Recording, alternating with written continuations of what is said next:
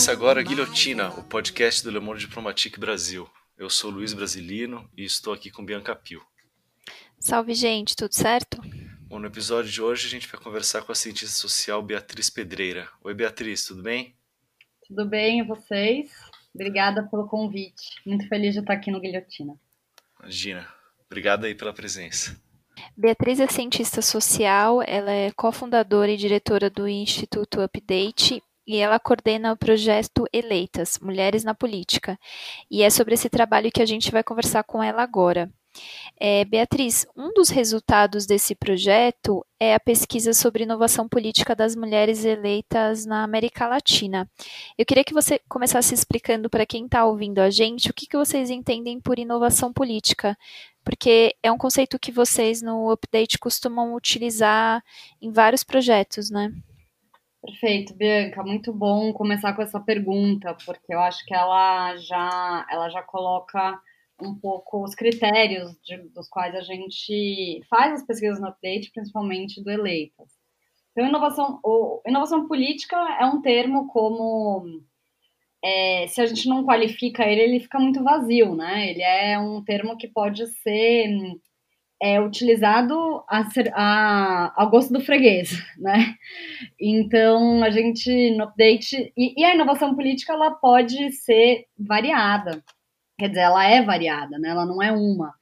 E é, eu gosto também de, de falar e qualificar, porque às vezes as pessoas confundem um pouco com a, a, ideia de renovação política, que também é um termo que precisa ser qualificado, senão a gente entra também num vazio, é, e o vazio é perigoso. Então, é, enchendo o conceito de inovação política do update, é o seguinte: a gente entende que a inovação política na América Latina, como a gente define a partir do update, é o resgate ou a construção de no... o resgate à imaginação política, ou em alguns, alguns casos, a construção de um novo imaginário político.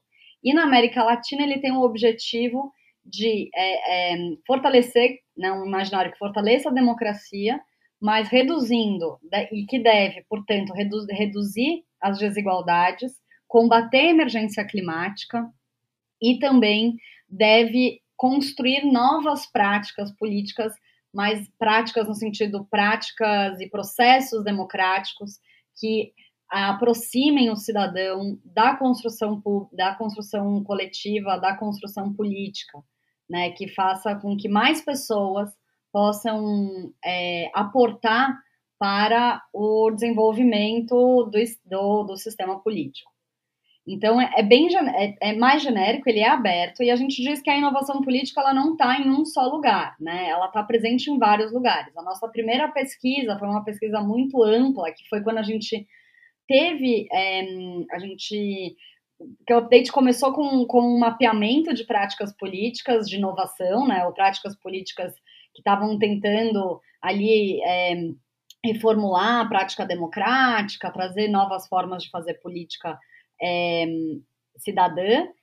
E também, então a gente começou com um mapeamento, mas depois a gente falou, bom, a gente precisa aprofundar. E aí a gente foi para, em 2016, 2017, a gente viajou para 11 países da América Latina, a gente entrevistou mais de 260 pessoas que estavam na, na sociedade civil, em governo e na política institucional, é, para entender com o que elas entendiam por inovação política.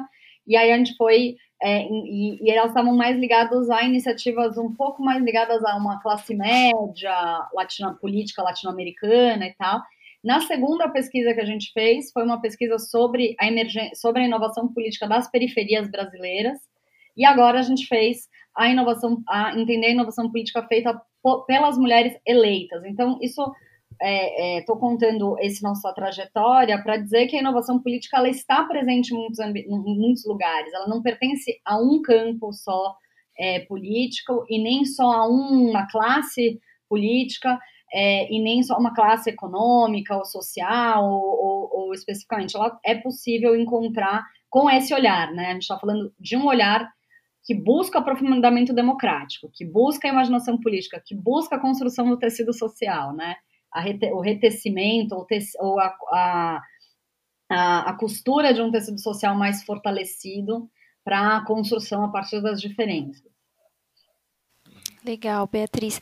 E como é que vocês mapearam a, as mulheres que participaram da pesquisa? E aí acho que valeria a pena falar também um pouquinho sobre metodologia, quantas pessoas estiveram envolvidas e de quais países, enfim. Muito legal. É, o, a, a pesquisa, bom, a gente faz no update, a gente sempre começa, toda a pesquisa começa com um grande mapeamento, né? Então a gente faz e a gente trabalha essa pesquisa especificamente a gente trabalhou em parceria com alianças locais.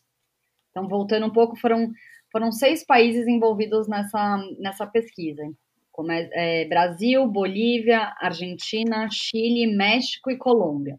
São seis países e cada um desses países a gente atuou com uma organização local, parceira local, que obviamente tem uma uma uh, uma, um, fala, uma ação na, na política institucional, que trabalha com políticas é, mulheres, né, e, e, que já tem um, um, relacionamento com esse ecossistema, certo? Então a gente foi primeiro, é, a gente criou essas alianças e cada um desses países ajudaram a gente, na, no primeiro momento a gente faz esse grande mapeamento, que é levantamos 100, em cada país a gente levantou 100 nomes de mulheres, de direita, esquerda e centro, né, bem variado, que já tivessem alguma orientação, um filtro, alguns filtros de inovação política, alguns critérios, né? Se ela tinha, se ela se ela estava atuando nas agendas de fortalecimento democrático, se ela tinha uma agenda ligada ao direito das mulheres, se ela estava é, Agora eu não vou lembrar de todos os critérios, tá? Mas foram critérios que a gente foi.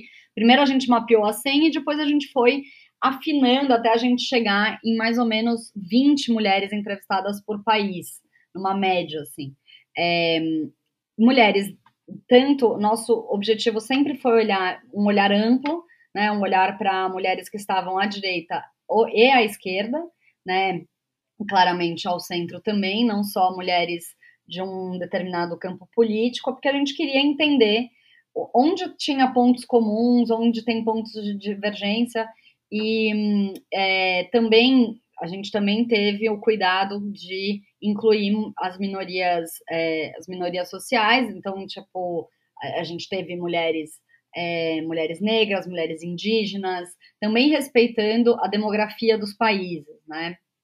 Então, teve um trabalho bem artesanal para a gente conseguir construir isso e um desafio grande já que a gente, por exemplo, enfrenta de, de saída né, dessa metodologia, que é ainda uma, uma, uma predominância de mulheres brancas na política. Já somos poucas, e as poucas que somos ainda somos de uma determinada de, de um determinada é, é, classe econômica, de uma determinada história, né? Muitas vezes mulheres que são herdeiras políticas e tal. Então já a gente já encontra ali um, um pouco do desafio né, na saída. Mas enfim, a gente então, faz o mapeamento, a partir dos critérios seleciona essas 20 entrevistadas e aí faz o processo de é, contactá-las e a gente foi pessoalmente entrevistá-las, né? Essa é também porque o projeto ele é um projeto de pesquisa, mas também ele é um projeto audiovisual.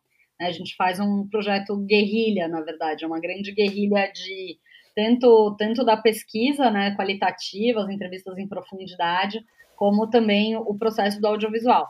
E aí a gente foi pessoalmente entrevistar, e a nossa entrevista, é, eu costumo, a gente costuma dizer que a forma que a gente faz entrevista, como são entrevistas em profundidade, são entrevistas super é, profundas e, e, quase uma terapia, assim. E foi muito interessante, esse outro fenômeno que eu acho muito também é, é, particular desse público que a gente foi entrevistar, né, desse, desse perfil de entrevistadas, que é uma grande. É, é começa as, as, entrevistas sempre começavam com o assessor dizendo que ela tinha pouco tempo para ah tem 20 minutos você marca uma hora mas fala não ela só tem 20 minutos e no fim a gente ficava uma hora e meia conversando porque existe um espaço de confiança e de escuta muito muito atenta que essas mulheres não estão acostumadas a ter. Né? Tipo, uhum. ou elas têm um jornal, um, perguntas muito jornalistas e muito, às vezes, capciosas, né? Que querem talvez trazer algum, des, algum deslize e, e, e, fazer alguma manchete sobre o que elas estão falando, mas não uma, uma entrevista em profundidade ali e questionando, porque a gente faz uma pergunta, e qual que é a sua inovação política? E ela, a, primeira, a, a, reação é um estranhamento, do tipo, eu, inovação política, mas por que eu faço inovação política? Como assim? E aí ela vai elaborando no momento que a gente vai interessando. E eu acho isso espetacular. Essa é uma das coisas que eu acho mais interessantes, é essa coisa da pesquisa viva, da elaboração no momento, né? E, e isso eu acho uma riqueza do nossa, da nossa metodologia. É, que são perguntas não muito típicas, né? Principalmente é, e tão longe e que também não, não fazem parte de, quer dizer, fazem parte, mas o universo acadêmico entrevista de uma outra maneira, né? Tem um outro interesse. Como nosso lugar é um lugar de pensar em imaginários, é mais subjetivo, a gente tem mais liberdade de fazer esse tipo de pergunta aberta, né? E, e, e ampla. Beatriz, é interessante vocês terem pegado a América Latina, né? Que é bom, é a região onde a gente vive, né? Mas também em termos de participação das mulheres na política, é uma região que tem uma situação interessante, né? A América Latina e o Caribe têm uma história, um histórico favorável, assim, né, de participação das mulheres na, na política em comparação com outras regiões. É, recentemente a gente teve a eleição de várias presidentas, né, por aqui, eu dei uma olhada em alguns dados, parece que metade do, dos 10 países com mais mulheres no Congresso também ficam aqui nessa região. Tem o histórico da Isabelita Perón, né, que foi a primeira presidenta mulher da história mundial. Por outro lado, é um continente muito marcado pela desigualdade e pela violência de gênero. Como, como é que você analisa essa contradição? E eu acho que, na verdade, é essa coisa que permeia todo o trabalho, né? Total. É, Luiz, eu acho que é, é, uma contradição, né? A vida é uma, a vida é uma grande contradição, e nesse caso, na política também, né? É, a América Latina tem os melhores. É, é uma das. Da, eu, eu acho, quer dizer, na verdade, eu tenho um, uma, tem uma razão para tudo isso, né? Mas como você colocou, a América Latina é uma região que apresenta muitas boas práticas institucionais políticas institucionais, é, marcos regulatórios que é, permitem, que aumentam, é, que garantem a maior participação das mulheres na política. No entanto, a gente tem um desafio cultural gigantesco, né? A gente é uma das sociedades mais é, violentas para a mulher, né? Maiores taxas de feminicídio é Brasil, México, Bolívia, está tudo, tá tudo né, aí. A gente tem uma cidade ultra machista é, que tem essa, esse, esse choque né, entre um avanço institucional e uma cultura ainda muito retrógrada. Então, é, e a avaliação que a gente faz, e essa contradição ela é, é, bom, Brasil, na verdade, o Brasil é o único país que tem que puxa os, o, a média da América Latina de número de mulheres eleitas no Congresso para baixo, né? O Brasil tem 15%. Uhum. A média da região é 20, 22%, se eu não me engano, entre 20 e 22 assim. E o Brasil tem 15%, só que é o Brasil que puxa essa média para baixo, porque os outros países estão em torno, por exemplo, o México já tem 50%, 49, 40, 49 o Congresso, 52 o Senado, 54 o Senado o, a Bolívia tem 50%, a Argentina tem, agora também teve a primeira eleição paritária, chega em 40 e poucos por cento, então a gente tem uma região é, bem expressiva no número de mulheres eleitas no legislativo, por exemplo, embora né, que esse é um outro fenômeno das cotas, por exemplo, que funciona no legislativo, mas não funciona, mas não é a mesma coisa para o executivo. Executivo ainda a gente tem poucas mulheres eleitas, né? Ainda também isso era uma outra dificuldade nossa, do nossa pesquisa também, é garantir que a gente tivesse também mulheres no executivo e não só do legislativo. Mas, enfim, eu, eu, eu acho, eu acho não, né? Isso está também ligado a um processo de redemocratização do, da região na década de 80, que trouxe essas inovações políticas para a reconstrução democrática desses países, né? Então, tipo, o Brasil teve né, no, o Assembleia Legislativa, a Assembleia Constituinte, que também trouxe são constituições muito modernas, né? São constituições, constituições modernas e que trouxeram é, que também trouxeram um arca, tipo, ainda bem pouco, mas conseguiram é, colocar a igualdade, mais igualdade das mulheres na construção das suas constituições, das suas cartas magnas e tal, mas a, a, a sociedade mesmo não acompanha isso. E aí é que a gente vê agora de muito interessante essa popularização do feminismo no, na América Latina, que vem nessa. É, que está sendo hoje muito protagonizada pelas mulheres argentinas né, em 2015, e é muito recente, gente, a gente está falando de 2015, é, cinco anos atrás, né, não, não são, não, não é muito tempo, mas em 2015, com nenhuma menos, a, a despertou um, uma popularização do feminismo na região, é, pautado né, ali naquele momento, falando muito sobre o, o feminicídio, a, a, sobre a sobre não dá mais, né? Não dá mais para a gente morrer por, por, por aspas, crime passional, isso tem um nome, isso é sistemático, isso, isso é feminicídio.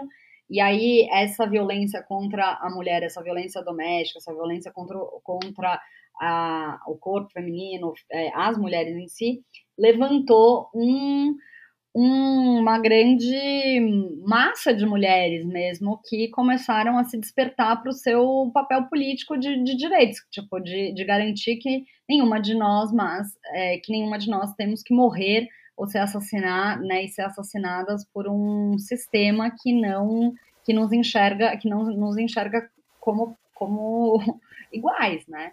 E, e isso é, é o que está movendo bastante, modificando muito o cenário, porque está trazendo esse ingrediente cultural. Então, na, na Bolívia, que tem 50%, que tem paridade de gênero, desde é, faz, faz alguns, acho que.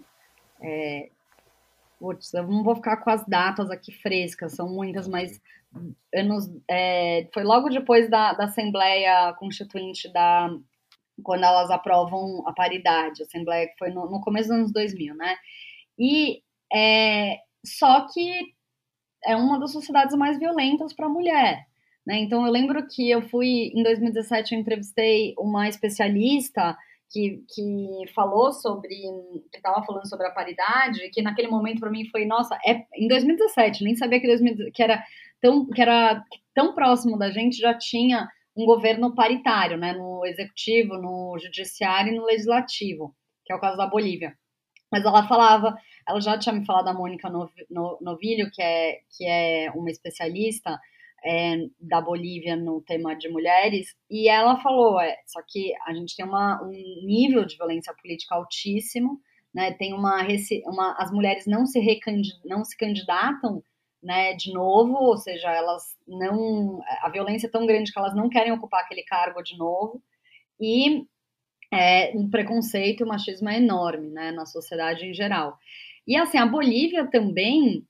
A Bolívia, a Bolívia também é um exemplo no, da, para o mundo em relação a marcos institucionais de proteção à mulher, porque é o primeiro país que construiu uma legislação que criminaliza a violência política de gênero, qualifica que a violência política é um crime e que a violência política de gênero, em específico, é um crime né, contra a mulher, contra o exercício pleno do direito político das mulheres. E aí a violência política de gênero, ela também ela, ela se manifesta de maneira, né, violência psicológica, violência física, violência sexual, mas também ela se manifesta entre eleitoras, né, mulheres eleitoras sofrem violência política de gênero, candidatas né, as famosas laranjas, isso é violência política de gênero, isso não é porque as mulheres são. É, isso é uma violência política, não uma alienação de direitos, e também a, a, as mulheres em exercício do poder, mulheres eleitas também.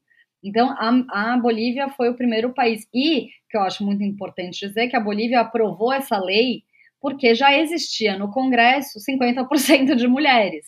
Né, e que foram quando essas mulheres foram eleitas em, de maneira paritária, elas começaram a viver uma série de violências e começaram a perceber que isso era sistêmico, então que isso devia ser endereçado. E, e aí elas constroem, produzem um processo. E aí também, como tem mulheres no legislativo, no, no judiciário, também de maneira paritária, elas também conseguem fazer com que isso avance também em todas as áreas do, do sistema político, e não em, só em uma. Né? Porque a gente precisa do judiciário para fiscalizar, a gente precisa do, do judiciário também para proteger e para fazer com que a lei seja executada. É, mas a Bolívia é essa contradição pura, né? De não ter de ser uma, uma, uma, uma sociedade ultra machista e muito violenta em relação às mulheres. E aí a gente tem hoje no México, e, e se eu não, assim, eu posso estar errada, assim, eu sei que na América Latina a lei, a única lei que existe, é, lei mesmo, é na Bolívia. Você tem alguns esforços, tipo Peru, você tem alguns esforços, ou tem um esforço que está um pouco mais avançado que é no México, mas é um protocolo, é um protocolo de violência política de gênero, não é uma lei. E é, eu acho que não tem em outros países. Mas isso é um fenômeno mundial, né? Isso é um fenômeno não só latino-americano. Tem uma pesquisa e todo esse campo sobre a violência política de gênero é muito recente, muito recente. É, não existe a, a ONU tem feito algumas algumas pesquisas e estudos, mas isso também tem menos de, não tem cinco anos, né? E uma, uma que ela fez foi sobre mulheres no parlamento, mulher, é, violência política de gênero de mulheres parlamentares em 39 países do mundo. E constatou que 82% das mulheres é, disseram ter vivido uma violência política de gênero dentro dos parlamentos, né, na qualificação, nas, nessas diversas qualificações que eu, que eu mencionei, né, ou psicológica, ou física, ou sexual. É, a, a, a, psicológica, ela é cotidiana, né, das mulheres. É, enfim, e aí eu acho que isso é um... Eu acho que a América Latina a gente tem muito para aprender, e, e, e, mesmo essa mobilização das mulheres agora no, nesse processo de mudança cultural está sendo ultra é, importante, interessante, está tá trazendo também está trazendo uma um lugar de identidade latino-americana do feminismo, que sempre teve, mas não dessa maneira, né, tão popular assim. É, e a América Latina é isso. O Brasil já foi, já foi a grande, o grande é, pulsar do feminismo na região. Na década de 80, o Brasil foi uma referência. E aí depois a gente foi perdendo esse, não perdendo, né, mas foi se distanciando dessa pauta. Mas aí as argentinas trouxeram isso com força e conseguiu retomar também todo, tom, do, tomar todo o, a região. Aí eu vou concluir aqui para vocês perguntarem, senão eu fico num, num, num, num rap aqui. Não, tranquilo. E eu queria. Bianca, deixa eu complementar aqui algumas informações que a Beatriz falou. Foi em 2010, Boa. Beatriz, a aprovação dessa, da paridade de gênero lá na, na Bolívia.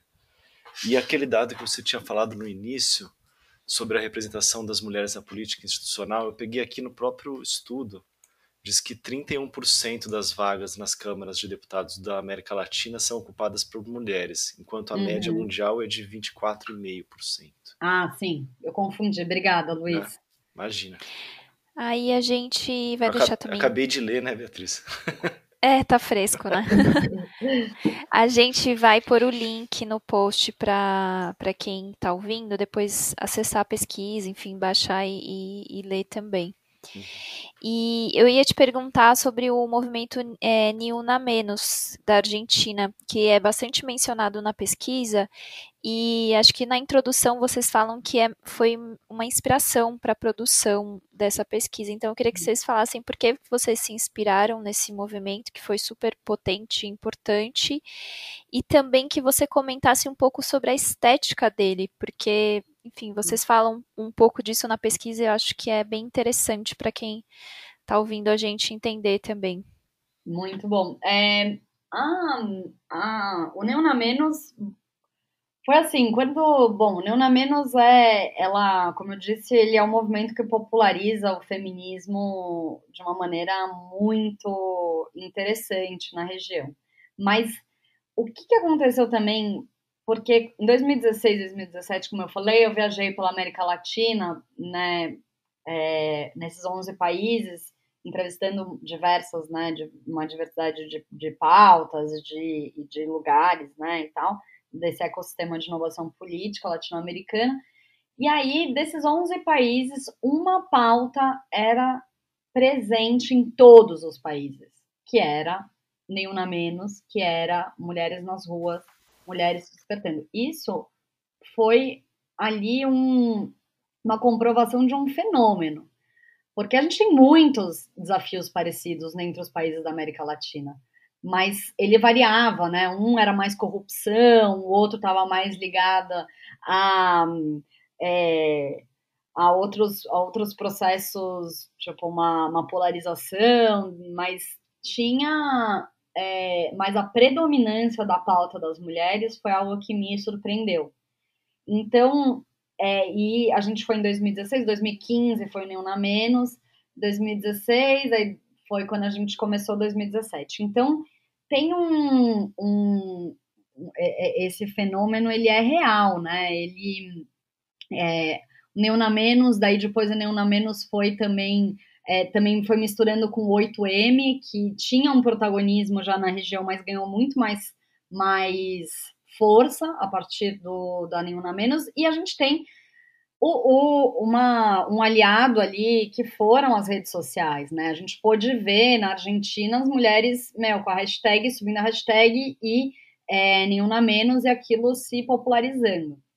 Então, foi foi e é, né? O Neuna menos é ainda, né? Porque a gente não, não a gente ainda está numa luta, a luta só a luta, o, a luta sempre existiu, né? Mas esse processo de, de é, agregar mais pessoas para, né? Não só mulheres, né? Homens, mulheres, é, diferentes gêneros, né, para essa, essa luta por uma igualdade e de gênero, ela é não só igualdade de gênero, mas também contra o feminicídio, ela é uma pauta que só começou, né, uma agenda que a gente tem que lutar muito. Então, o Neuna Menos, ele começou em 2015, mas ele ainda existe, ele, ele existe e está cada vez mais forte. É, e o Neuna Menos foi um processo muito interessante de olhar como na Argentina foi se desenvolvendo, né? É, começou com. Começou mesmo na. Assim, eu tenho muito. Eu tenho muita reticência para falar que foi, começou na internet, né? Eu acho que ele não começou na internet, porque as argentinas têm uma, uma agenda de muito anterior, né? De um feminismo muito estruturado, é, mulheres que estão sempre tiveram muito à frente, mas foi com o movimento de, de, algumas, de algumas jornalistas que já tinham uma influência grande no Twitter que levantaram essa hashtag e uma hashtag com uma, uma, uma, uma, uma mensagem muito potente, né? Nenhuma menos, nenhuma a mais. É, e aí isso começou a levantar as redes. Então as redes foram muito importantes para esse processo de conhecimento de, dessa causa e de chegar em várias outras mulheres. E aí eu não sei se vocês lembram, que foi nessa época mais ou menos que, que começou aquela é, o meu primeiro assédio. É, foi tudo muito, muito, uhum. sabe, num, num, num, num momento é, e que não foi tipo uma e que não é uma coincidência, né? Isso é uma coisa que vai levando, uma vai levando a outra e tal, e essa mudança de comportamento e essa capacidade que essa hashtag ou que essas campanhas elas têm de você olhar para a sua própria experiência enquanto mulher e reconhecer que você sofreu essas violências que elas não são normais, como a gente normalizou isso e tal. Enfim, isso é, é a menos, tipo, sei lá, a gente via isso. A Cecília Palmeiro, que é uma das entrevistadas nossas, que é uma filósofa, uma ativista, uma mulher incrível do movimento Nenhuma Menos também, da Argentina, ela, ela fala. É, é, como assim a gente lia o jornal e estava escrito crime passional e a gente achava isso normal, sabe? Uhum. Tipo, como? Mas assim, hoje em dia é meio surreal, mas a gente há pouco, há 10 anos atrás era assim. Né? Até hoje, o jeito que até, se que se fala até sobre... hoje. Oi? Até hoje, né? Até hoje, não é? Até hoje, assim, é, a gente está se, se despertando, mas é uma, é uma luta, né? Um, é um processo intenso, contínuo e constante. né? Toda hora a gente vê um, uma forma de retratar a, um assassinato, ou uma coisa é, é porque o homem amava demais, é porque ele tava com ciúmes, coitado, né? Tipo, é umas coisas assim tão bizarras. E, e a gente não se dava conta, né? Ou é, é, e aí a Cecília fala isso, né? Do tipo, como assim? É, é, a gente chamava crime passional, como assim? A gente chamava assim, isso chama feminicídio. Então, dar nome às coisas, isso é muito importante também, a gente fala isso na série, e também a gente fala no, na, na pesquisa, que é dar nome ao, ao que é, é o primeiro passo para a gente reconhecer e começar a tratar a doença, né? Que a gente tem que tratar. O, o, o problema real, ele, ele não é um, ele não está em é, envol, é, com, com uma é, envolto numa, numa ilusão, né? Ou sei lá, num, numa historinha, é, numa historinha, né? De, de, sei lá, de que isso é, é amor, né? Enfim. E aí a gente essa história das redes, a hashtag, começou também a trazer um outro jeito de manifestar, de se manifestar e de mobilizar e de construir um ativismo, ou uma, um ativismo e um, uma prática política muito própria desse movimento feminista é, feminista do, da região, né? Que é é, na Argentina a gente viveu isso lá na prática, né? Assim, a gente foi. É, primeiro, tem uma, uma coisa que a gente que é muito simbólico, assim. Primeiro é um que as mulheres essa a, é um encontro geracional, né? A gente vê um encontro geracional entre mulheres do feminismo que a gente chama mulheres históricas e do feminismo é, histórico se juntando agora com esse novo feminismo que chega de jovens mulheres jovens estão despertando, de 16, 14 anos, e, e essa geração que está encontrando com esse feminismo. E aí existe um existe uma um a princípio um choque e depois um, uma integração de ferramentas, né? De, de formas de agir politicamente. É, enquanto algumas tinham uma maneira mais tradicional, tradicional, digo, mais ligado a um sistema tradicional de, de ação política, como é, ligado aos partidos, etc. Essa nova geração traz glitter, traz hashtag, traz música, traz coreografia, traz, é, traz a, a, a, estética dessa, traz a estética e traz o comportamento dessa juventude para essa pauta. E é o que dá também um, uma, uh, uma grande, um grande é, gás, né? Uma, uma acende muito, né? E produz e, e, e, toca muito as pessoas porque ela é um, ela, ela desconstrói muita coisa também, né? Daquela coisa da.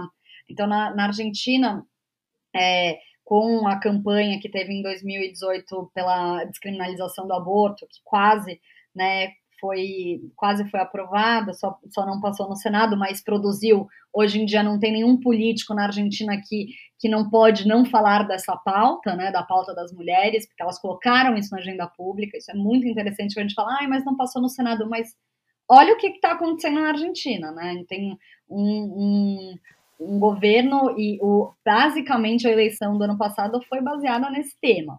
Então, isso é muito importante dizer que é, e, e, enfim, então a gente via nas manifestações, a gente escutou das mulheres falarem nessa manifestação que levava, levava mais de um milhão, levou mais de um milhão de, um milhão de, de pessoas às ruas é, pela descriminalização do aborto, é, que tinha uma estética diferente, que era uma estética não de marcha, sabe? De vamos, tipo, como a gente está acostumado a ir às ruas, vamos, vamos uhum. marchando, tem a primeira ali a primeira parte, a primeira, né, a, a, o pessoal vai na frente, etc, etc. Mas não tinha isso, tinha um, um lugar mais de permanecer. Então elas iam para a praça e elas ficavam em vigília ali. E aí tem uma deputada que, que contou de uma maneira talvez um pouco romântica, mas que eu achei bem interessante pensar que era é, é, falando assim, ah, a gente ia para para as ruas e a gente ia sentar com as nossas amigas, tomar um mate, tomar um vinho. E aí eram vários grupos de mulheres é, sentadas e ali falando, estando ali fazendo política, e aí tinha música, e aí elas iam com glitter, e aí elas tinham toda uma, uma performance, né? Tem essa coisa performática, assim, que é muito dessa geração, que é muito interessante também. E é, e uma e aí elas ficavam elas, elas iam nesses grupos e também uma coisa que é impressionante não teve um problema de não teve um caso de violência nem de roubo né? Então não teve violência policial. Eu acho isso, acho isso um índice muito interessante, assim, né? Por uhum. que, que isso acontece? Né? Tinham crianças, tinham, tinham pessoas mais velhas, tinham idosos, tinham é, homens, mulheres, tinha uma variedade muito grande. É, e tinha também ali naquela manifestação um grupo de mulheres que era contra aquilo, e elas tinham o lugar delas também, e eram respeitadas por isso. Né? Então, é, para mim, fala muito sobre um processo de tolerância, de, de não só tolerar, mas de conseguir conviver com a diferença, né? E, e além disso, além das manifestações em si, da coisa do glitter, a gente acompanhou também é, na Argentina, também, que eu acho que a Argentina ela é. Depois a gente tem no Chile, o que a gente viu ser reproduzido. É, no Chile a gente viu a questão da coreografia do, do Lateses, né? Da Lateses, que, do coletivo Lateses, que também traz, que eu acho muito interessante, que ela traz a estética, a coreografia. Tem coisa mais feminina do que feminina, digo, é, coisa que mais remonta a nossa, ao nosso, a nossa, é, a, a, nossa memória afetiva de ser mulher do que fazer uma coreografia, né? Assim, e, e aí elas dançam uma coreografia e com uma coreografia elas conseguem levantar de novo e trazer a pauta das mulheres e trazer esse lugar das mulheres para a manifestação que estava que era uma manifestação, é uma, né, uma grande convulsão social, mas falar também é sobre as mulheres também, é sobre, a gente não pode esquecer esse, esse lugar. Enfim, eu acho que isso também diz muito sobre é, uma forma diferente de fazer política, uma forma muito é, é, ligada à cultura feminina, né? A cultura, digo, aos nossos, a cultura porque é como a gente se desenvolveu na sociedade, as, é, é, nessa sociedade latino-americana. E aí a gente tem também, é, voltando para a Argentina, a gente foi para a 34ª Marcha das, Plurinacional das Mulheres na Argentina, que é uma marcha que acontece há 34 anos, é, que também foi uma experiência muito interessante, que foi ir para essas... É, primeiro, elas era uma, uma cidade que é, esse grupo, na verdade, o encontro é um encontro autogestionado, então não tem ninguém que é, a organização ela é feita de uma maneira compartilhada entre vários coletivos.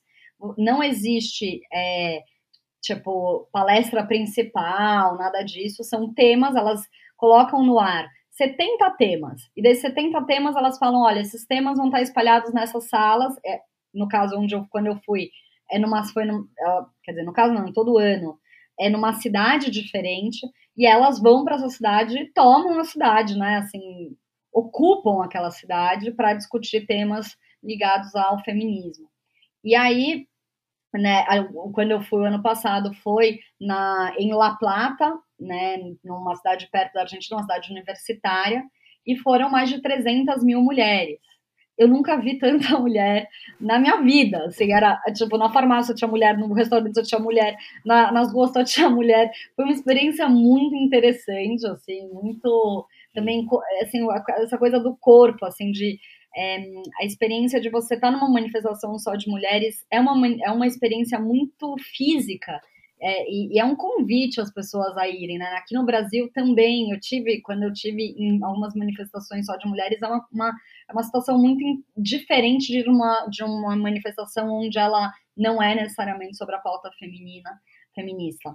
E aí, é, nessa, nessa, nesse encontro que é autogestionado, então é, não existe uma organização que é dona do encontro, e aí existe, existem os temas. Aí os temas são, você vai para cada sala, você encontra lá depois, ah, eu quero falar sobre trans, é, sobre transfeminismo. Aí você vai e, e vai lá na sala, e aí vai ter todo mundo que quer falar sobre o assunto, e aí começa a conversa. Alguém dá uma mediada, tem uma pessoa que está fazendo relatoria, no primeiro dia são dois dias sobre o mesmo tema, sempre você faz uma discussão você amadurece a discussão. Então, um dia você discute, você vai discutir sobre isso no sábado, no domingo você continua discutindo sobre isso. Mas no sábado é um levantamento de ideias, no domingo é uma. Você vai chegando não numa conclusão, mas num pontos principais daquela discussão. E depois, cada um desses, desses 70 temas é levado no, na, na reunião final. E nessa reunião final, é, elas decidem aonde vai ser o próximo encontro. E aí eu só vou contar isso e, concluo é, sobre a estética, porque eu acho que a Bianca perguntou isso e, e, né, e podendo dar um pouco de imaginação para as pessoas, a gente chegou lá no, no último dia né? Quer dizer, a gente, a gente acompanhou tudo, mas no último dia, onde iam apresentar todos os encaminhamentos das 70 pautas, a gente estava num estádio, é, num lugar onde fazem shows, lá em La Plata, que tinha mais ou menos umas 60 mil mulheres, era muita mulher, era tipo, muita gente. E aí elas iam para o palco e cada uma era representante do grupo, falava do, dos encaminhamentos, e, e elas tinham que decidir para onde ia ser o segundo, para onde, onde ia ser o próximo evento o próximo encontro. E aí tinha uma cidade pequena e Buenos Aires. É, São Luís e Buenos Aires, acho que era São Luís o nome. E aí elas decidem por, por barulho, quem faz mais barulho, quem tá mais organizada e ovaciona mais. Então, tipo, as mulheres de São Luís, que é uma cidade pequenininha, estavam muito mais organizadas, elas estavam estrate estrategicamente posicionadas com tambor, com apito e não sei o quê. E aí é, elas fazem quem quer São Luís? É! Quem quer? Quem quer Buenos Aires? É! E aí elas fazem um, um, um negócio, um, elas escutam e falam, ah, ganhou São Luís, porque de fato ganhou. E assim elas decidem onde vai ser o próximo. E daí todo mundo fala, beleza, beleza, comemora e tal mas também não pensa que não tem conflito. Tem conflito. Tinha uma disputa ali de se o nome ia mudar de encontro nacional para encontro plurinacional que aí é uma discussão sobre trazer o feminismo interseccional para a discussão, para o encontro, que é o que é, existia a resistência. Então, e tinha, e elas estavam tretando, mas elas estavam ali construindo. Você entende um, que para mim isso é muito, assim, para mim é novo. É, foi um lugar muito interessante de, de viver. Falei 15 minutos sem parar sobre isso, mas espero ter respondido a sua pergunta, Bianca. Respondeu sim. É, Beatriz, eu queria te perguntar sobre a, a, o funcionamento do mecanismo da paridade de gênero no legislativo da Bolívia e do México, até para a gente entender né, quais são os caminhos, as alternativas possíveis aí. Você podia explicar um pouco como é que eles funcionam e, se possível, acho que no México ainda é muito recente, né, mas avaliar os resultados dessa política? É, bom, a paridade ela é a possibilidade de você, é, é quer dizer, a paridade é quando você tem 50% de, de homens e 50% de mulheres ocupando, é, na verdade, existem duas possibilidades, né? É, tanto você pode buscar a paridade, 50% é, de mulheres e homens candidatos né, numa eleição, ou também tem 50% de homens e 50% de mulheres nas vagas legislativas, por exemplo. Né? Então, a paridade no legislativo ela pode ter essas duas opções. É, na Bolívia, ela foi uma paridade relacionada à ocupação de, de cadeiras, né, que a gente fala, 50% de homens, 50% de mulheres. E agora na, na é, na, no México, que recentemente foi aprovado, é de 50% de candidaturas femininas né, no, no a concorrer. E, e é, são, na verdade, é, a paridade seria um, o, o caminho né, para. Hoje a gente tem cotas no Brasil, né? Hoje a cota do. Da, a gente precisa ter 30% de mulheres candidatas. É, nas eleições. Na verdade, não é mulheres, né? 50% do sexo, 30% do sexo oposto, né? Do gênero oposto. É, como, a gente, como a maioria é homens, a gente fala que são 30% de vagas para as mulheres.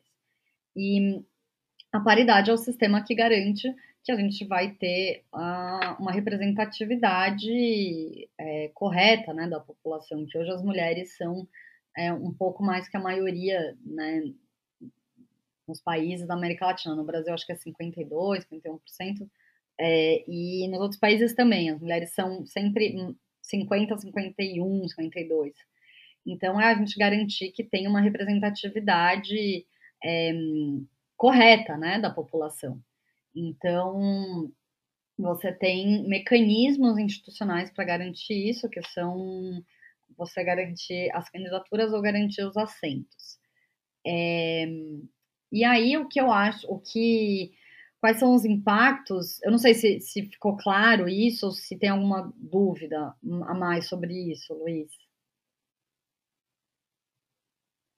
É, Beatriz, eu fico pensando, vocês falam no, no, no, relatório, eu acho que seria interessante então colocar isso, para discutir essa questão da, da paridade é, enquanto um, um meio para se atingir mais direitos, ou, ou no momento que a gente vive no Brasil, seria um fim, né?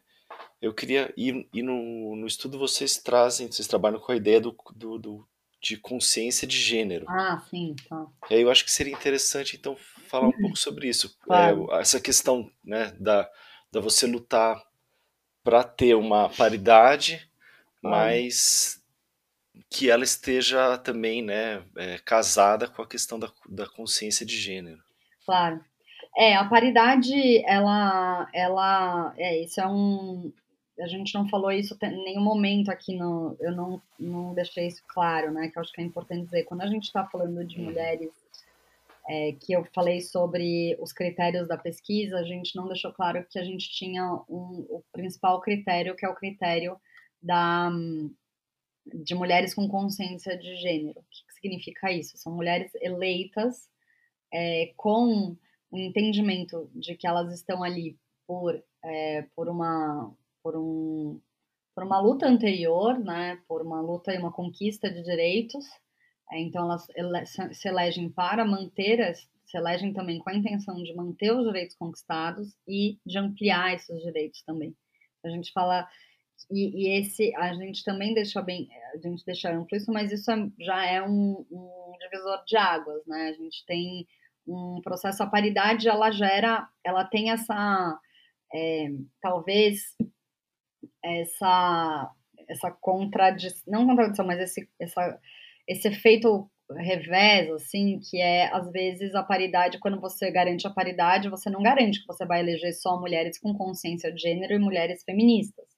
Né? Você pode eleger mulheres conservadoras e de extrema direita, que é o caso do Brasil hoje. A gente tem uhum. no Brasil mulheres, a gente tem uma, uma força muito grande de um campo conservador, não só conservadora, a gente tem no, no poder um, um grupo de extrema direita que está mobilizando e mobiliza muito a eleição, e se também entende que as mulheres né, vão ser, é, que a pauta das mulheres é uma pauta é, forte, né, que está em voga, assim, que está muito, está sendo muito discutida, e a gente acaba elegendo mulheres sem, mulheres que estão, que acabam ser, sendo eleitas sem é, consciência de gênero, né? sem é, mulheres que são eleitas para retirar os nossos direitos conquistados. Isso é muito perigoso. E a paridade, quando a gente garante a paridade, a gente não tem como garantir uma cláusula de que é, só vão ser eleitas mulheres com, com consciência de gênero, né?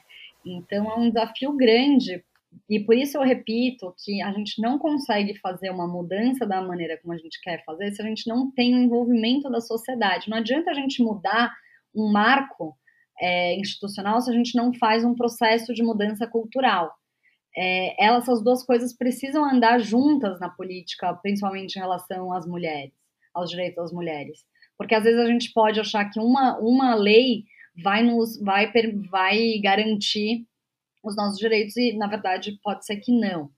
É, e na verdade às vezes não né? Então é, a paridade ela é um caminho importante. Eu acho que a gente tem que buscar a paridade independente do assim porque eu, eu, eu sou mais a favor da paridade a gente fazer a disputa política a partir daí do que a gente ficar tentando ainda disputar entre é, disputar poucas vagas que a gente tem hoje garantidas a nós e, e eu acho que a gente consegue também travar uma conversa. É, nem todas as mulheres são conservadoras, assim como nem todas as mulheres são feministas. Então a gente precisa fazer essa disputa, né? E aí é muito mais. É, daí faz muito mais sentido a gente fazer essa disputa entre mulheres. E isso é um dos efeitos da paridade também que a gente vê, né? Por mais que talvez mas que se elejam mulheres também com uma, um viés conservador, se, é, é, outras mulheres também são eleitas. E aí a gente vê, por exemplo, no México, que teve, você falou, ah, é, no México, que o México eles aprovaram a paridade em tudo, significa que tem paridade no executivo, no legislativo e no judiciário, agora, a partir de 2019. Mas antes elas já tinham um processo de construção de paridade desde 2000, na verdade desde os anos 90, mas desde 2014 o Congresso Nacional mexicano já era paritário. O que acontece, e aí ao ser já paritário, já permitiu que elas votassem na, na agenda uma lei de extensão desse direito para outros poderes. Né? Isso é o tipo de coisa que se realiza quando as mulheres estão no poder. Outra coisa que as mulheres criaram também, assim que, que, que o Congresso Nacional Mexicano se tornou paritário, foi uma comissão de, de igualdade de gênero. Hoje, as leis mexicanas passam por uma comissão, assim como tem comissão de Constituição e Justiça, tem uma comissão de igualdade de gênero, que olha para as leis que são é, é, para as leis e para as políticas públicas que são é, construídas e desenvolvidas no Congresso e aprovadas, elas passam por essa comissão para garantir que tenha perspectiva de gênero todas as leis. Isso garante igualdade, garante que as mulheres estão sendo atendidas e olhadas para não para reduzir as chances de, de para reduzir a desigualdade né, de gênero. É, nas, nas diversas leis que estão falando de diversos temas e não só sobre mulheres especificamente. Né? Então, você vai criar um processo de um, uma política pública para a moradia. Qual a perspectiva de gênero que tem nisso, considerando que grande parte das mulheres são mulheres mães solteiras e que são mães e que possuem uma outra, uma outra realidade de um homem, né? De um homem, uma outra experiência social que um homem. Então, isso é o tipo de coisa que acontece quando as mulheres são eleitas, né? Quando as mulheres são eleitas, também leis se fortalece leis que, que vão garantir é, a proteção de mulheres que sofrem violência, violência doméstica ou que vão construir políticas públicas para evitar evitar e, e é, é, evitar a violência doméstica, evitar processos de violência doméstica e tal. Então, de, então você tem esse tipo de, de efeito, né, quando mais mulheres são eleitas. E eu acho também que, por exemplo, na Argentina, isso é interessante também, a gente está falando sobre, sobre. Quando a gente fala de paridade, não significa que a gente está falando que vai ter mulheres com, exatamente como a gente gostaria que tivesse lá, é, mas vão ter mulheres que conseguem dialogar a partir desses, desses princípios, né? Tem desses princípios e desses consensos. Tem, muito mais mulheres estão preocupadas com a garantia de direitos do que mulheres que querem retirar. Isso é importante dizer.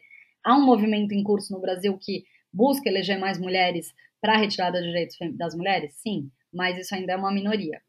E essas eleições de 2020 são muito importantes para a gente eleger mulheres, olhar bem qual que é essa agenda, é, olhar bem o que, que essas mulheres defendem, com quem elas se associam, né? É, quais, porque isso vai ser muito, vai ser uma disputa cada vez maior né, e especificamente no Brasil, por a gente ter esse contexto, mas é, na Argentina ou em outros países, como a gente viu também, no Chile e tal, você tem pontos em comum, né? As mulheres vão buscar é, reduzir as taxas de feminicídio, né? Tem um, uma, uma busca comum. E essa busca comum é importante, né? É importante a gente ter e, e ela é mais fácil entre mulheres, porque as mulheres reconhecem mais a realidade das mulheres do que homens. É, agora, não significa que não tenha homens aliados, tá? Isso é óbvio, né? Tipo, não óbvio, mas muitos homens aliados na, na, na, luta. Mas quando a gente tem mais entre mulheres, talvez alguns temas são mais fáceis de se transformarem em políticas públicas que antes não eram, é, por conta de terem mulheres é, construindo leis que, que têm a ver com uma experiência específica das mulheres, assim como, assim, toda a representatividade está ligada a isso, né? Né? Então, quanto mais mulheres negras a gente tiver no poder, também mais mulheres a gente, é, mais, mais proteção às mulheres negras e mais direitos para as mulheres negras a gente vai ter. É, quanto mais pessoas LGBTI são eleitas também, então a representatividade tem a ver com isso. Mas eu, particularmente, sou a favor do caminho da paridade e a disputa a partir disso. E Beatriz, eu queria falar justamente é, um pouco sobre essas mulheres que apoiam é, retrocessos é, na, na, política para as próprias mulheres, né? Vocês chegaram a conversar com algumas? É, que pautas essas mulheres defendem, na verdade? É, eu queria que você comentasse um pouco é, o que, que elas levam quando elas são eleitas, o que, que elas de fato, com que elas de fato estão comprometidas. Ó, Bianca, eu não, é, a nossa pesquisa foi, foi, como eu disse, mulheres com consciência de gênero, né? Então a gente teve esse recorte de mulheres que, estão na luta por mais direitos pelas mulheres. Então a gente não entrevistou as mulheres. É, tem, uma, tem um artigo da Carol Pires, que é, no, que é redatora do, do estudo e também né, parceira nesse projeto, que ela escreveu para Piauí, que chama. Acho que é não sei, a bancada anti-mulheres, eu posso depois mandar para vocês, mas é, que ela fala um pouco dessa, dessa bancada que existe também das anti-mulheres, né?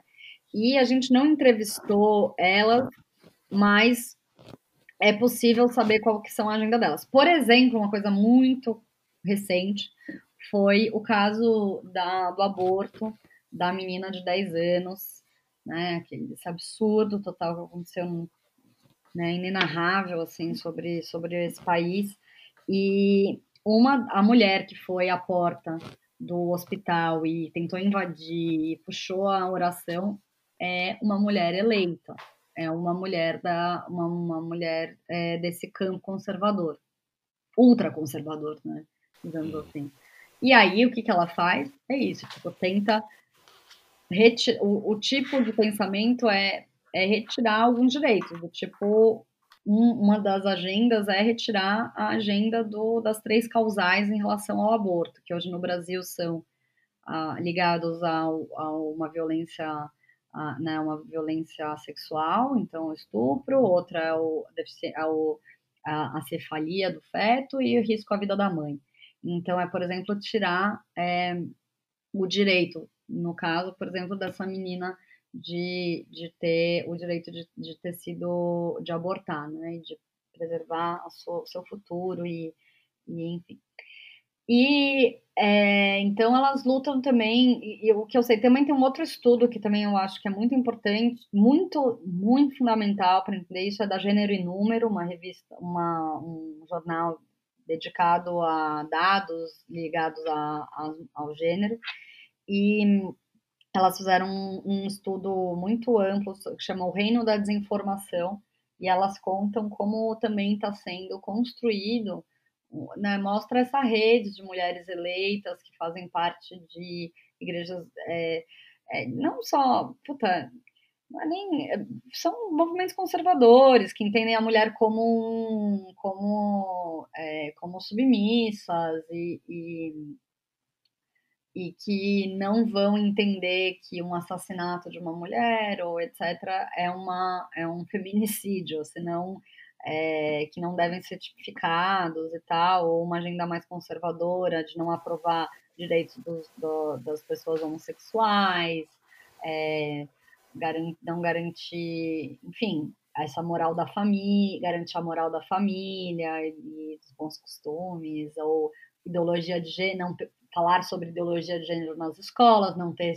é, educação sexual nas escolas, que esse é um dos grandes problemas que a gente vive em relação à violência doméstica, é não, é, é, é, é não ter educação sexual. É, então, esse tipo de esse tipo de coisa bem leve, assim. Uhum. Beatriz, é, eu, tava, eu queria que a gente falasse um pouco sobre a questão da violência política de gênero, que você falou um dado mais geral de 80 e poucos por cento, né? E no estudo também aparece que 99% das mulheres entrevistadas relatam terem sofrido algum tipo de violência, que tipo todas, provavelmente menos uma. Né? É. É... E um processo que aqui no Brasil que foi muito que na minha opinião, né, foi muito pautado por essa questão da violência de gênero foi o impeachment da presidenta Dilma, né? Uhum. Queria saber como é que você analisou esse processo, se você concorda, assim, se você acha que isso se enquadra, não, não só o processo em si, que foi mais amplo, mas ele teve muitos elementos né, de, de violência de gênero. É, perdão, falhou um pouco. Você falou da. Essa última frase eu não entendi. Eu queria, é, eu queria pedir para comentar o processo do, do impeachment da, da presidenta ah, Dilma. Sim, sim. Né, sob, sob essa ótica aí, né? Não, foi, com toda certeza, Dilma foi é, uma vítima da violência política de gênero total, né? Assim, grande parte das mulheres, mas o impeachment é isso, né? Tem, enfim, tem aquele, aquele para mim o mais impactante de tudo do que foi a Dilma, todos os xingamentos relacionados a ela e, e a incapacidade, né? nada, nada era muito sobre sobre o conteúdo, mas sobre a forma, né? E aí é, tinha também, enfim, ela ser manipulada, ela ela não ter força suficiente, ela ser forte demais, né? Dura demais, leve demais, assim é, é, tudo nunca é o suficiente, né? E a gente está vendo a atrocidade que esse governo está fazendo e, e, nem nada acontece, né? Então isso é um é, mostra quanto quanto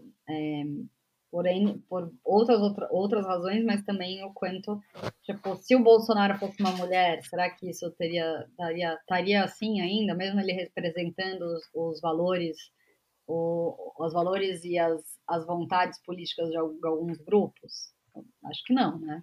Uhum. Então, é, tem, a, a, tem uma imagem que eu não sei se vocês lembram que é, que é horrorosa, que é aquela do, do adesivo de posto de gasolina, do posto para o lugar uhum. onde. Uhum. Ah, é horrível, que a Dilma está na. Enfim, é, um é, é uma cultura de estupro aquilo, você entende? É uma. É uma é um, é, você pode ser contra a Dilma, você, assim, o que você, assim, você pode achar não não está a favor de nada do que ela executou e pensa, mas olha a agressividade, a violência, é uma, é um, é, você está incitando a violência física, sexual de uma mulher ao fazer isso. E dando risada e achando legal. E tipo é, é, um é de uma é de uma monstruosidade tão grande é, e a Dilma foi um isso isso na parte do, do processo do impeachment mas o processo de impeachment também foi isso né? A forma de como a forma como trataram e como é, ah, depois, né, do, do tipo, é, essa mulher, ela, né, do, no sentido de, assim, ela não tá jogando o nosso jogo, né, então vamos tirar ela porque até o momento que ela tava jogando, não jogando o jogo, até o momento que tava favorecendo, beleza.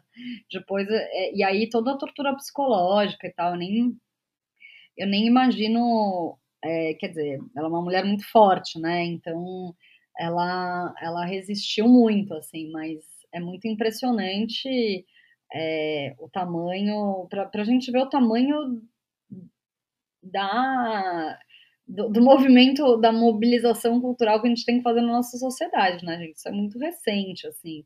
E, e ela foi nossa primeira presidente.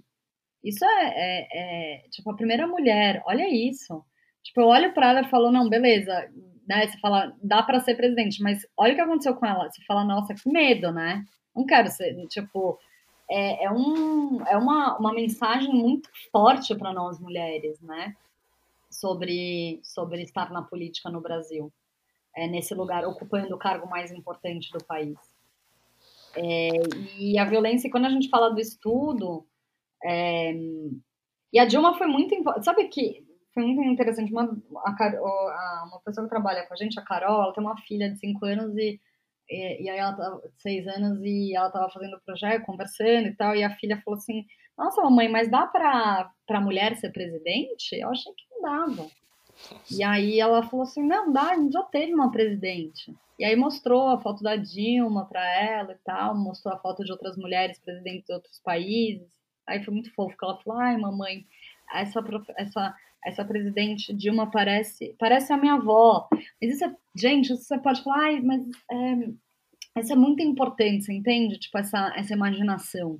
A gente falar de imaginação, e olha a imaginação que, os, que a gente tem agora sobre, sobre uma presidente, assim, que é uma pessoa violentada, né? Uma violência gigantesca. Mas aí falando da pesquisa, a gente fala que 99% das mulheres, a gente deixou 99%, porque sim, houve, teve uma que falou que não sofre violência política, mas a gente também quis deixar 99% para gerar esse tipo de, de, de conversa que é existe é 100%, obviamente que é 100%, mas sempre tem aquela que acha que, não sempre tem aquela, mas sempre há, há uma mulher que ainda não, que, que acha que não sofreu, mas sofre, porque em algum momento o partido deixou de chamar ela para alguma coisa, porque ela foi, por mais que ela seja é, muito bem tratada, ela teve algum tipo de violência política, mas ela não, é, nem mesmo as mulheres brasileiras esse termo, violência política de gênero, é muito recente, inclusive entre as políticas.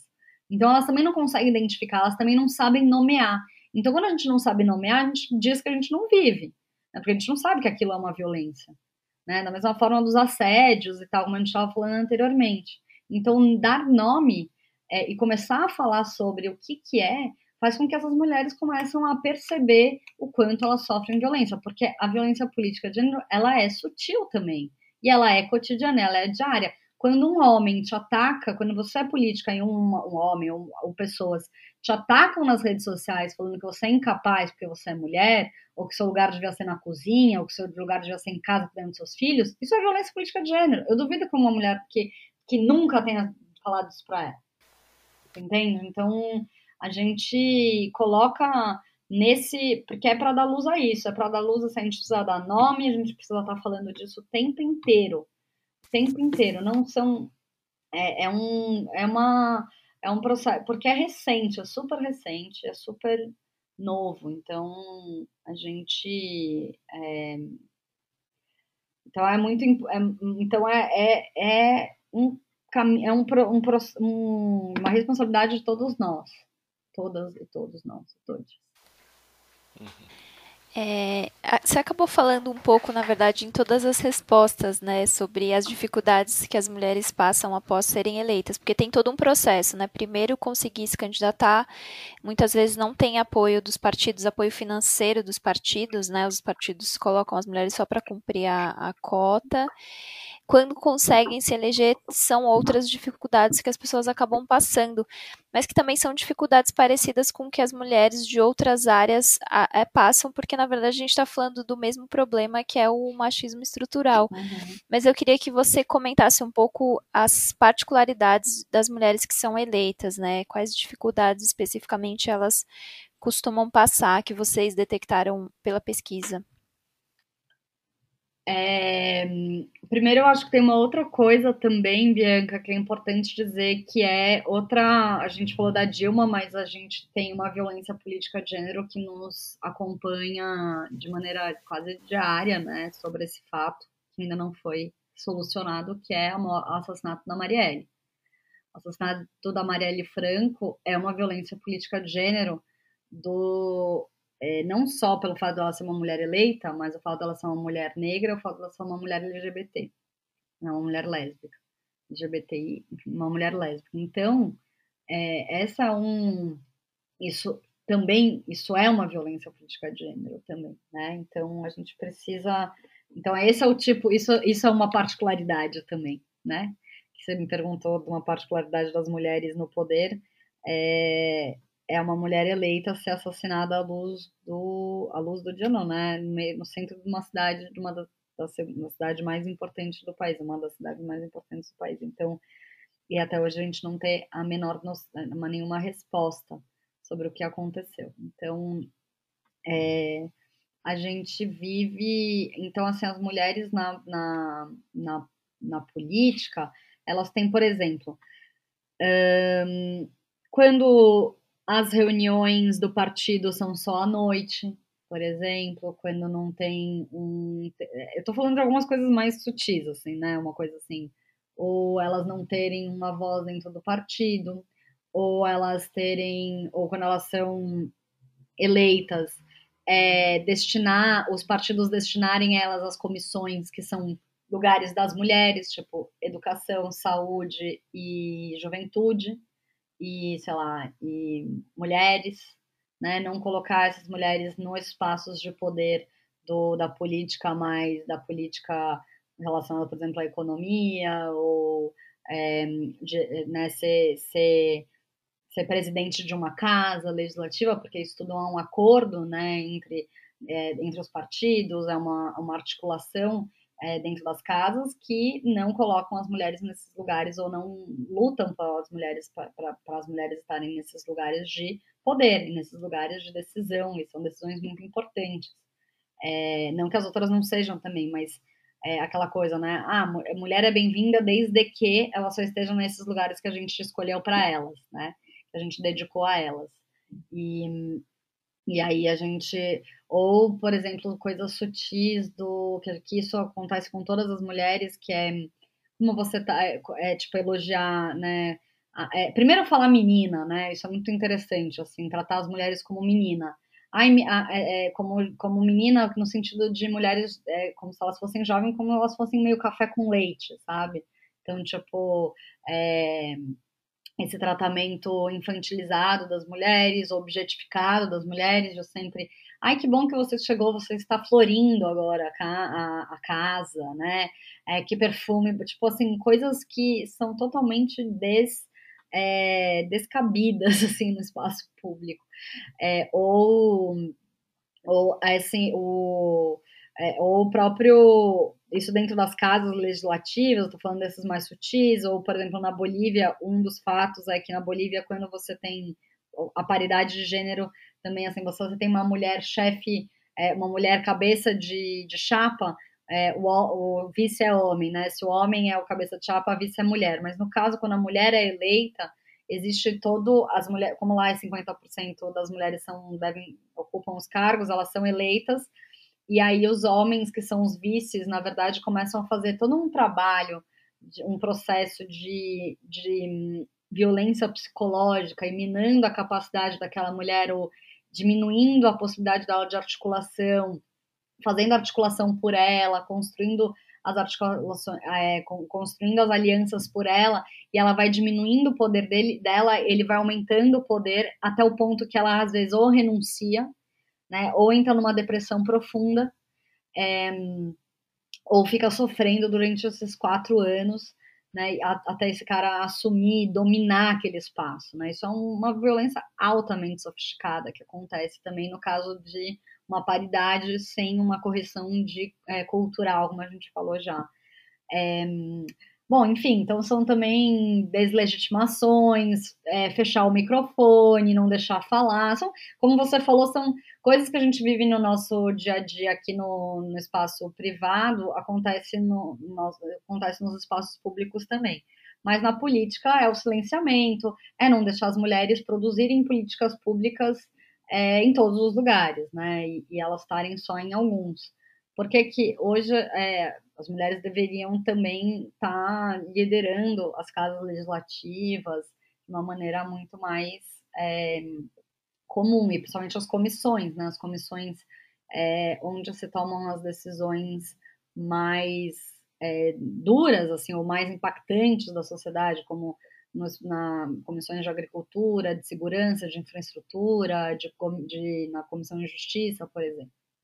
Então, a gente tem que, quando é, foi aprovada a legislação no México, é, teve essa, é, teve uma, uma, uma, uma uma, uma deputada que falou para mim assim, não, a gente vai, a gente conseguiu agora a paridade, mas na verdade agora a gente precisa de mulheres no poder com poder. Agora começa a outra etapa, que é garantir que a gente esteja em todos os espaços onde a gente quiser estar, não onde querem que a gente esteja. É, e Beatriz, uma das é, inovações que a gente viu nos últimos tempos na política são justamente os mandatos coletivos, que alguns exemplos que a gente tem pelo Brasil são compostos por maioria de mulheres, né? Então eu queria que você comentasse um pouco sobre eles, é, como funcionam, e, e, eu vi que você entrevistou é, não sei se vocês entrevistaram, na verdade, eu vi que tem o relato na, na pesquisa de alguns deles, e eu queria que você explicasse para as pessoas que, que estão ouvindo como é que funcionam esses mandatos e também como eles têm se. É, que dificuldades eles têm encontrado nas casas legislativas, que não estão acostumados com esse tipo de de mandato, né, que uhum. seja coletivo, enfim, é tudo muito personalizado, uma pessoa personificado, né, tem sempre uma pessoa só enfim, eu queria que você comentasse um pouco. É, sim, é, os, os, mandatos coletivos ou colaborativos, eles são uma inovação política né, das mulheres brasileiras, assim, na maioria. É, a gente e a gente está importando já esse modelo, né? A Colômbia agora o, o um grupo que chama Estamos Listas também fez uma campanha coletiva, é um mandato coletivo, inspirado na, nas muitas, que foi uma campanha coletiva que gerou a Gabinetona, né? Isso em é, 2016, 2016. E foi a Áurea Carolina, é, daí, 2000, então, desculpa, voltando para a Gabinetona, né? Que é um esquema, a Gabinetona começou em 2016, uma campanha coletiva é, de várias pessoas, de vários movimentos da cidade de Belo Horizonte, é, de, de, movimento, de uma movimentação que já acontecia na cidade de Belo Horizonte, de, de pessoas ligadas à cultura hip hop, ligadas à cultura de moradia, de, é, e também de direito à cidade. Esses grupos, se é, essas pessoas se reuniram e falaram: bom, a gente está aqui há muito tempo já né, no, na sociedade civil, está na hora da gente entrar para a política também, para começar a fazer essa disputa desde dentro. E aí eles criaram essa campanha coletiva, que era a ideia de somos muitas e não importa se você, você votava em um, mas a ideia é que não importa quem daquele grupo fosse eleito, todos iriam ocupar juntos o espaço né, de, de poder. E aí elas conseguiram eleger a Áurea Carolina e a Cida Falabella, e a Bela Gonçalves ficou em terceiro lugar, né, na, nas pesquisas, na, não conseguiu entrar, mas quase, quase conseguiu, ficou em terceiro lugar. E aí, quando elas ocuparam o espaço, elas falaram, vamos fazer um grande, um, por que, que a gente vai ter cada uma o seu gabinete? Vamos fazer uma gabinetona, um grande gabinete, né, um gabinete compartilhado. E aí elas compartilhavam decisões, elas compartilhavam equipe, elas compartilhavam estratégia, e aí elas se fortaleceram ali, e é, elas eu acho que a Gabinetona também é um exemplo muito claro de inovação política das mulheres, porque tem essa ligação muito forte com a sociedade civil, né? O que a gente viu também na nossa na, na pesquisa, que é um comportamento contínuo das mulheres no poder, é essa dessas mulheres com consciência de gênero, tal, né? Já já é, imagino que a gente já está entendendo que a gente está falando de mulheres com recorte. E aí elas elas estão ligadas, muito mais ligadas à construção, elas estão conectadas à sociedade civil.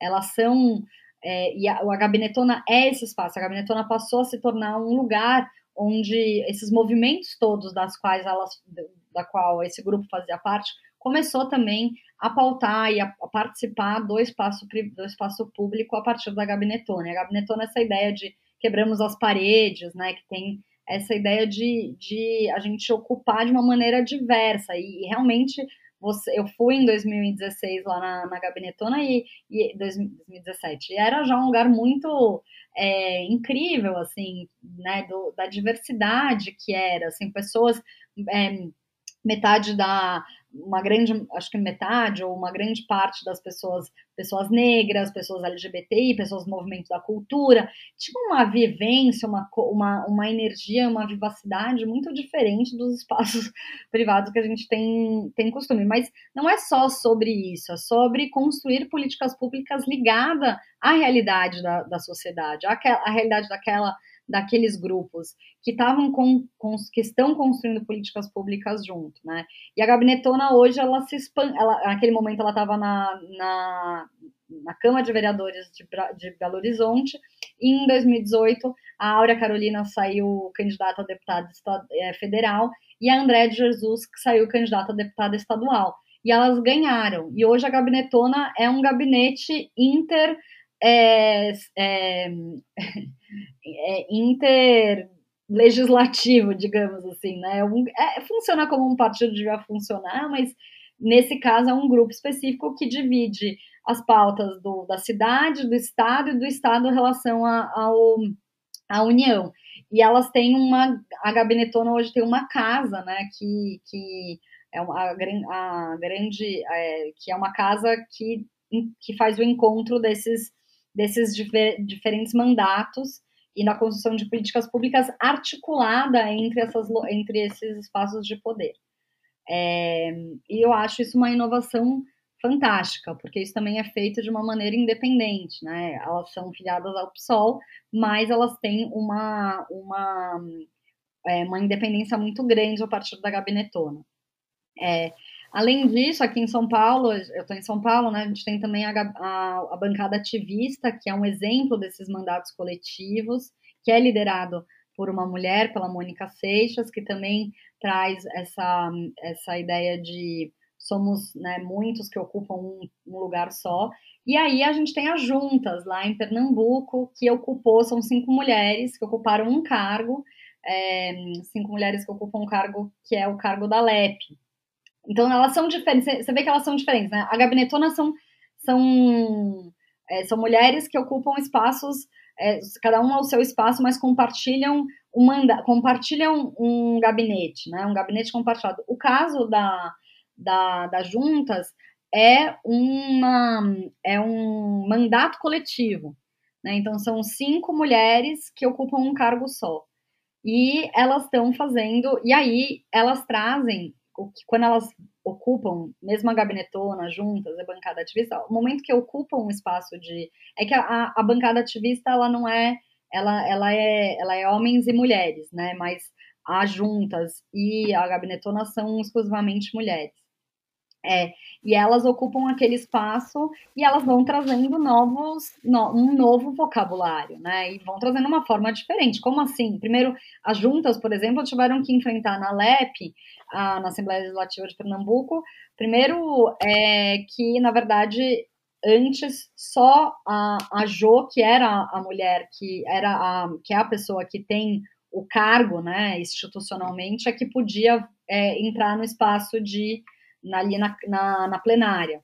E aí elas conseguiram depois fazer com que as outras quatro também pudessem. Então, é um processo de chegar e de desconstrução de um sistema que está aí há muito tempo, muito, é, muito interessante, que desafia, é muito desafiador, né? Então, por exemplo, na, na, tem na série, né, porque o Eleitas também é uma série no, no Quebrando o Tabu, é, a gente mostra o, a, essa, essa, essa fala da, da Priscila Krause, que é uma, uma política do DEM, que olha para as juntas e, elas, e fala elas são uma inovação política e para muita gente é muito difícil ter que falar, em vez de falar mandato, falar mandata, entender que elas não são uma, que ela não é uma, mas elas são cinco. E, e, e isso tudo requer um processo de aprendizado de todas as pessoas que estão naquela, é, que foram eleitas e que, tanto das casas, mas também da população. Então é um. Mas é assim que é que se faz inovação, né? Quebrando os antigos padrões e construindo novos a partir da prática e da experiência, que é o que elas trazem para o poder. Beatriz, é, a gente está chegando ao final, mas eu queria ainda te fazer uma última pergunta sobre a questão das eleições, é, que estão vindo aí, as eleições municipais, né?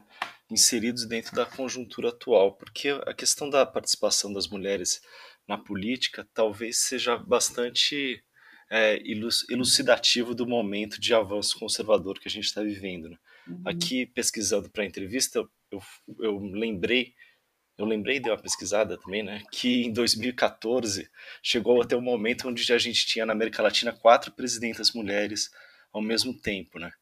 E hoje em dia ironicamente, a única presidenta mulher é a presidenta da Bolívia, né, que não foi eleita, né, e foi uhum. alçada ao cargo aí a partir da queda do Evo. E nas eleições de 2018, que marcadas pela pela ascensão conservadora, né, por aquela avalanche conservadora no final do primeiro turno, que foi ainda ratificada com a eleição do Bolsonaro no segundo turno, ao mesmo tempo ela marcou um avanço né, nas bancadas, no, no, nos legislativos, da, da presença de mulheres e de, e de negros e negras. Né?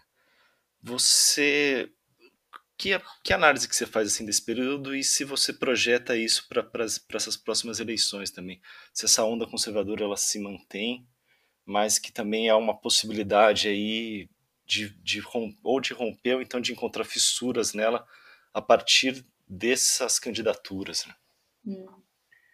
É achismo, né, Luiz? A gente vai fazer, mas é, não tão achismo, mas eu acho que um, é, o fato das mulheres terem sido mais eleitas na eleição passada tem a ver com financiamento direcionado a campanhas femininas, né? Isso é importante. Eleição, voto é igual a dinheiro.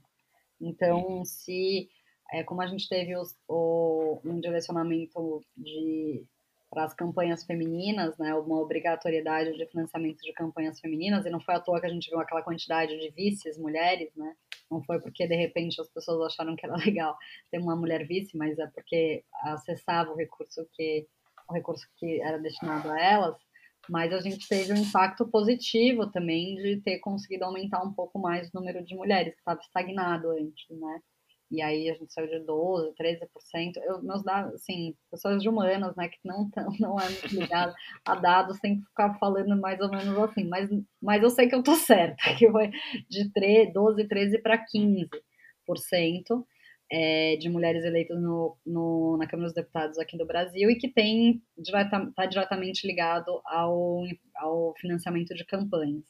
E agora a gente está teve a, né, a aprovação de uma de, também de uma é, de um financiamento também de campanhas para pessoas negras. Eu acho que isso vai ter um impacto também nas eleições. Foi que foi uma que é uma um, uma é, uma mobilização, né, um, um, uma articulação da, da é, deputada Benedita da, da deputada Benedita da Silva. Então é, eu acho que isso vai ter um impacto, porque a gente precisa de financiamento para essas campanhas que a gente contra isso que você falou, é, campanhas de é, dessa contracorrente, né, conservadora que a gente está vivendo. Agora, acho que a gente vai ver um movimento bem grande conservador, assim, isso acho que se mantém. Se não, se não se, se não vai, é, eu acho que a gente vai ficar cada vez mais o centro vai cada vez mais é, sumir, né? A gente vai ficar cada vez mais polarizado. É uma, é uma tendência, né? Enfim, no, no mundo, etc. Então, eu acho que no meu achismo, assim, sendo pé no chão, eu acho que vai ter um, uma vai ter a gente vai ter ganhos no campo progressista importantíssimos e necess, né, e, e vai, mas ao mesmo tempo isso não vai é, mas ao mesmo tempo a gente vai ter um avanço de uma de uma extrema direita, de um de um conservadorismo maior ainda. É isso, a gente tem um presidente conserva ultraconservador e extremista, extrema direita, é, ele move uma máquina, né? Não tem como, assim. E isso a gente tem também uma ministra né, que é a ministra Damares, que é uma, uma, uma grande articuladora política que fala das mulheres, né, daí eu estou falando do, mais em relação às mulheres, que fala das mulheres, que fala de um jeito muito sugênito, né, muito próprio sobre as mulheres, que na verdade, né, e acaba mobilizando muita gente, né, e, e tem uma campanha para eleger mais mulheres é, conservadoras e religiosas, né, para o poder, assim, com uma agenda conservadora. É, mas acho que a gente vai ver os dois fenômenos de novo. Vai ser um grande aprendizado. Bom, e aí tem uma esquerda que não se junta, né? Tem uma esquerda que não se alia, que continua fragmentadíssima, que não cria, que não tem um, que não está num esforço, não está muito afim de fazer alianças amplas. É, e aí a gente vai ser assolapado pelo conservadorismo, é, de novo. Mas vai ser também um grande orientador para o que vai ser 2022. Uhum. Então, assim, notícias não muito favoráveis, mas acho que a gente vai conseguir se apegar a algumas mudanças importantes. Assim, tipo, a gente elegeu o Bolsonaro, mas a gente tem também elegeu um Congresso pela primeira vez com, com mais mulheres, a gente elegeu um Congresso é, mais, com mais mulheres negras, ainda muito pouco, mas sim. Então, acho que a gente vai ter um pouco desses, é, desse. Acho que o que a gente está olhando na sociedade vai ser refletido mesmo, né? Não sei a vivência de vocês, mas para mim é um pouco essa, né? Tem uma galera muito, tem um despertar, um progressismo muito grande, uma preocupação muito grande. Ao mesmo tempo, quem acredita naquelas, nessas ideias é, mais à direita, extrema direita, estão tão, tão, tão fechados com ela. Não vejo muita mudança. Mas as mulheres têm um caminho, aquelas que volta, né? Tipo, mas assim, eu também tô aqui na esperança e para mim é votar em mulheres, essas mulheres, e, e porque elas têm condição de, de, de é, romper esses velhos vícios, que é um pouco que a Bianca estava falando, né? Do é, a gente é uma sociedade muito personalista, política personalista, né? Tem uma person... É, e esses, esses mandatos coletivos, elas vão e atacam e atacam no sentido de, de uma, ser uma resposta direta a esse comportamento personalista. Elas trazem uma visão da coletividade nova, diferente, uma coletividade fresca, uma coletividade que constrói junto, que constrói a partir da colaboração e tal. Então, as mulheres têm muito mais condição, no meu ver, hoje, de lutar, de ser uma, uma contra, uma resposta é, concreta ao avanço da, da, da, extrema, dessa, desse, desse pensamento extremista é, e de uma também de um ódio à classe política, né? Elas podem ser uma resposta de lutar contra os vícios principais do sistema, personalismo e polarização extremada porque elas conseguem buscar muito mais consenso e colaboração. Então, as mulheres são, eu acho, é, é, acho não, né, onde eu deposito as minhas esperanças, a minha força e meu, meu suporte e a minha e a minha é, e é, enfim, meu suporte e e, e o meu meu ímpeto de ver uma sociedade mais igualitária a partir das mulheres e uma democracia mais fortalecida. Legal, Beatriz. Maravilha, viu? Muito obrigado. Obrigada a vocês. Valeu demais. Obrigada, Beatriz, pela conversa. E é isso, né, Luiz? É, é isso, Bianca. Temos nova falar edição, que a né? gente está com a nova edição. Estamos com uma edição fresquinha agora, de setembro, que tem uma capa lindona, feita pelo Vitor Flynn. Recomendo fortemente que você entre nas nossas redes sociais ou no nosso site para conferir a capa, porque ela tá muito, muito foda. Hum. E é isso. E os textos, né, Bianca? Acho que a gente nem falou disso, né? A gente tem deixado aberto os textos produzidos aqui, pelo, aqui no Brasil, né? É isso, aberto é para não assinantes. Que, que na verdade é, costuma ser a cobertura da capa, que é o caso desse mês, né, que é sobre a, a resistência da, do setor da cultura aos ataques que vem, sof vem sofrendo aí dessa agenda conservadora, né, que a gente falou agora há pouco. É. Maravilha, muito bem lembrado. Então, você que não é assinante também pode ler os textos aqui do Brasil. E quem quiser edição impressa tem que fazer assinatura, porque a gente ainda não conseguiu voltar para as bancas. E então, se é puder é assinar, por favor, né? Seria muito Fortalece bom. demais. tá então, valeu, gente. É isso. Obrigada. Até a próxima. Valeu. valeu, gente. Até semana que vem.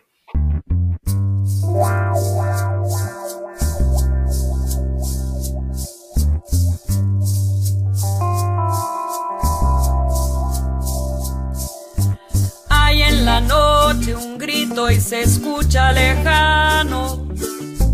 Cuentan al sur, es la voz del silencio. En este armario hay un gato encerrado. Porque una mujer, porque una mujer defendió su derecho. De la montaña se escucha la voz